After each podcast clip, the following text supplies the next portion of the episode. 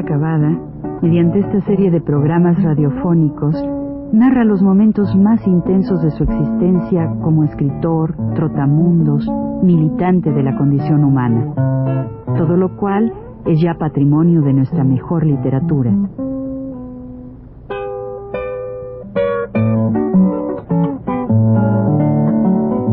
Con ustedes, Juan de la Cabada. Buenas tardes. Pues ahí tienen ustedes, contaba yo en el número anterior, en el programa anterior, que andaba yo enfermo, tirado en la cama, en un hospital que ahora me acaban de recordar, que era el de Alfonso Ortiz Tirado, un cantante muy conocido. Todo esto parecía bien, ¿verdad? Pero la, la cosa es que me estaba recuperando poco a poco, porque poco a poco era la cosa por la fiebre esta que me molestaba mucho, además el estómago, cuando empezaron a llegar una serie de amigos míos, todos a pedirme que yo me operara, que yo me dejara operar.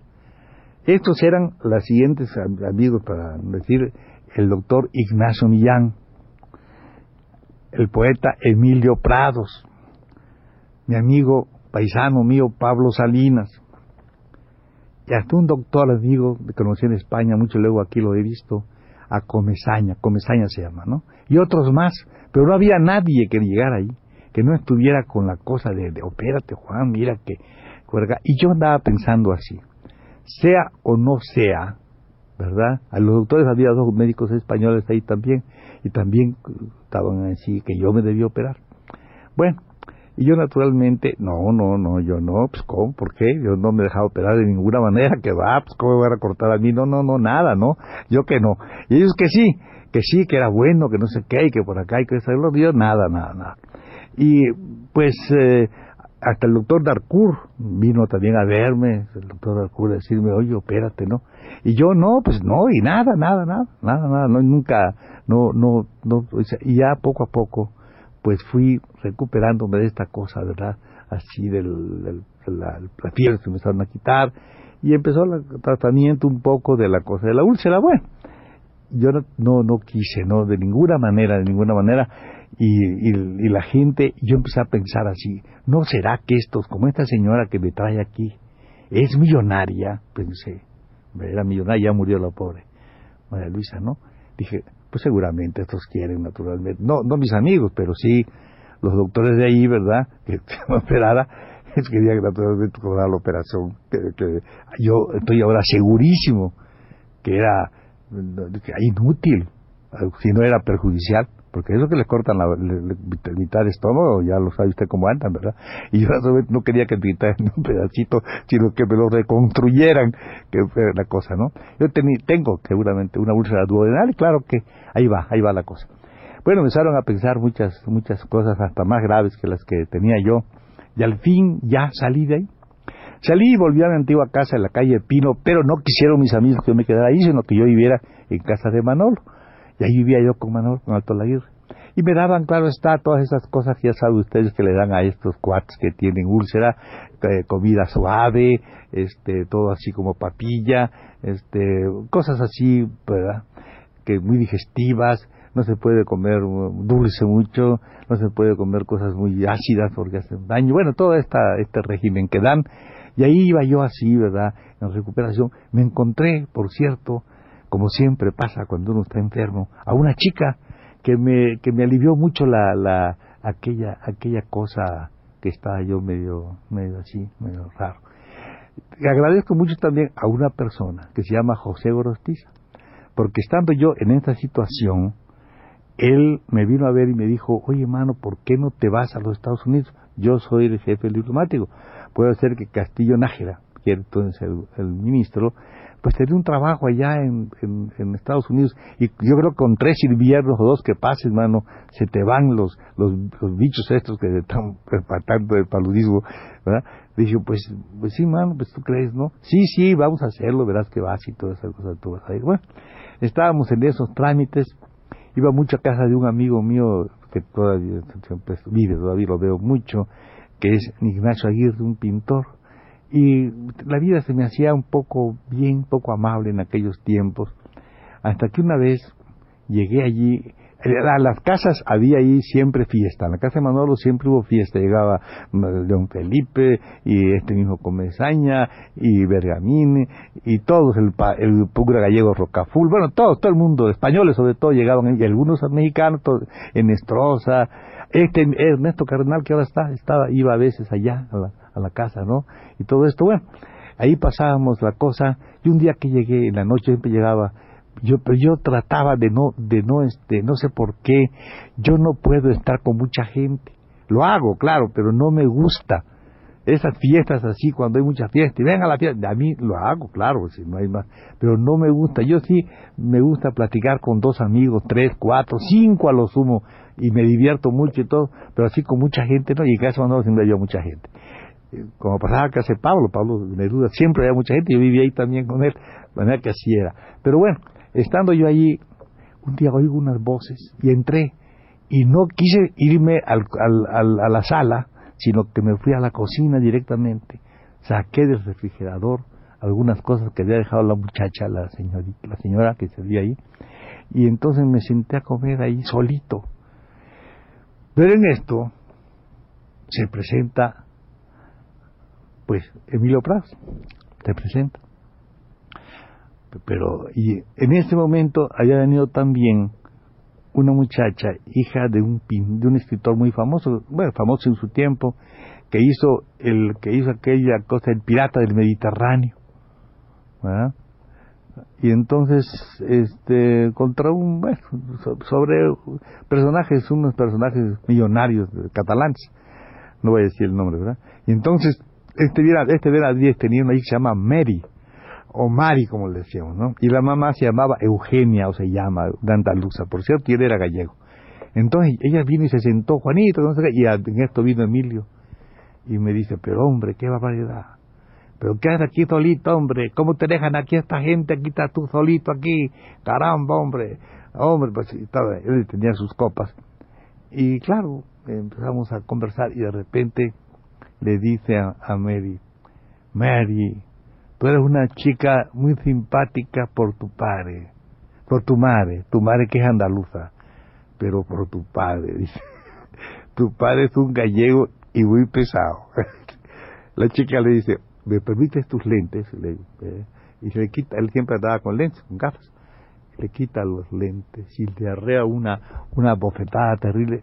Él se queda impávido, se coloca los lentes de nuevo y le dice, niña, tú eres graciosa por tu madre que es por tu padre. Es un pesado. Y bueno, todavía la chica que le arrea otra niña. Ya, el ruido ya se oía porque este, ya seguía con la misma cantaleta. Cuando viene, cuando, hombre, este, Emilio, ¿qué haces ahí? Tú a mí no me hables, dice, él, porque tú tienes cabeza de bolsillo. le decía cabeza de bolsillo porque cuando estaba casado con una rica y claro, eso le quería decir, ¿no? Que tú tienes cabeza de bolsillo y no me hables. Y mira, yo tengo precisamente aquí, tú me has dado un cheque, ¿eh? Un cheque, mira, con tu cheque. Y lo tira, ¡pah! Lo tira al suelo y le da una patada al cheque y dice, he estado con tu cheque. Y ya sabes lo que pasa. Porque todo tenía una imprenta, no lo tenía imprenta, una editorial ya sabes lo que pasa. Yo voy a tu editorial y cobro, tú me pagas por ir a la editorial. Pero yo lo que estoy haciendo en tu editorial es ver si te hacen una huelga, para que lo vayas sabiendo, le dice. Preparando una huelga editorial. Sí, Emilio, sí, tú haces lo que tú quieras, está muy bien. No, no, no, tú a mí no me andas a mí con queso. Tú tienes cabeza de bolsillo. Entonces, en ese momento, viene la esposa, ¿no? Que, claro, por María Luisa y ¿tú por qué dices eso, este, Emilio? no lo que hace nada más es siempre servir a sus amigos, ya la verdad, siempre servir a sus amigos, nada más, ¿por qué le andas diciendo? Bueno, porque, mira, tú no me digas nada porque tú eres cubana, yo contigo no me meto, tú eres cubana, yo estoy hablando con este que sí es español y que lo este, es mi paisano, somos, somos de Málaga, y con él yo lo voy conociendo, lo conozco desde niño, mira que no hay problema tiene, te lo advierto a ti, este tiene cabeza de bolsillo. Y entonces me iba todo, llévatelo, ¿no? Le digo, siempre, ¿cómo no? Entonces yo, vente, mil, vámonos, Y nos fuimos ¿eh? a su casa. Llegamos a su casa y él queda así tan gracioso. Dice, Juanito, ¿por qué andas viviendo tú en ese antro de vicio? ¿Por qué no te vienes vivir aquí conmigo, que es un hogar honrado? Él vivía solo y solo era, era, él era pues soltero, ¿no? Siempre fue soltero. Dice, aquí es este es un hogar honrado. Mira cuántos libros tengo. Sacó sus libros, tenía mucho escrito. Dice, en cambio, ese qué va a hacer, hombre. Ese vive en la, en la, en la holganza, en la, en la perdición. ¿Por qué estás ahí viviendo con Mira, para eso que voy allá porque tengo la llave, le dije, la llave de la casa y tengo que llevarla por lo menos. Pero yo te vengo a ver, mil, mil, me fui. Claro, llegué allí y ah, me, acosté, me dice, ¿qué vamos a bien? Le dije, ah, lo dejé bien, bien. ¿eh? Bueno, me dormí. Pero el otro día, muy temprano, como a las siete o siete y media, se levanta Manolo y, muy, muy alterado me dice, oye Juan, yo no sé qué le habrá pasado a Emilio, ¿cómo estará? Le digo, pues está bien, mano. Dice, pero, pero ¿tú crees tú que se diga? No, no tiene nada, va a venir aquí, hombre. No, eso es una borrachera, no es otra cosa, no te preocupes. Dice él, pero hombre, yo tengo una que no he podido dormir porque ¿qué le habrá pasado? No le pasa nada. Y en esto, Emilio que llega. Dice, buenos días, ¿cómo está usted? ¿Qué, pasó anoche? Y otro dice, no, nada, nada. Mira, mira que tengo tu cheque, mira, mira. Ah, mi cheque, dámelo. Se lo guarda. Dice, entonces, gracias. Dice, este, y, pero Emilio, ¿sabes que vamos a salir ahorita? Vamos a salir ahorita y vienes con nosotros porque te vamos a, yo creo que tú debes venir con nosotros. Tenemos mucho interés en que vengas y, pues, hay comprar algunas cositas para ti, ¿no? Que, que bueno, y se fueron, ¿no? Se fueron y ya cuando volvió me dice Manuel, mira, no te puedo decir nada más que antes que tú llegaras anoche. Dice, como ellos me habían regalado un abrigo y un traje de esos de tweet que le llaman, que iban a comprar una high me lo habían regalado. Y dice, ya, y dice, ayer antes que tú llegaras con el vino abierto y todo eso, pero este, está diciéndonos así, ahí está, ustedes nada más le compran a Juanito traje y le compran, le compran su abrigo y a mí ni una camisita. Todas estas, estas cosas de celos entre, entre amigos, ¿verdad? Este, que yo no, nunca había visto, realmente nosotros no tenemos eso, pero este, celos entre amigos es, una cosa verdaderamente curiosa. Claro, este, ahí pues seguimos nosotros allá viviendo en Casa Manolo, hasta que ya pasado un, creo que un mes o algo así, estaba arreglado toda esta cosa de Nueva York. ¿eh? Y precisamente este, estos suéteres, esta, esta, este, esta cosa que me regalaron, me sirvió muchísimo porque en Nueva York había frío. Esto era en el mes de, de noviembre, diciembre, creo, ¿no? Era el cuarenta y tanto, cuarenta y cinco, cuarenta y seis. Y ya nos vamos para Nueva York, este, a trabajar naturalmente en el consulado las aventuras del consulado y otras aventuras quedan para el, próximo programa. Buenas tardes.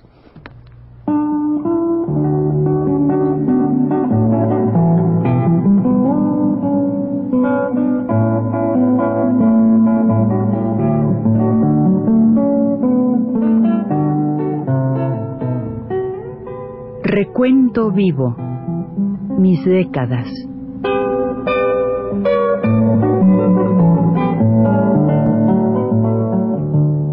de la Cabada, mediante esta serie de programas radiofónicos, narra los momentos más intensos de su existencia como escritor, trotamundos, militante de la condición humana, todo lo cual es ya patrimonio de nuestra mejor literatura.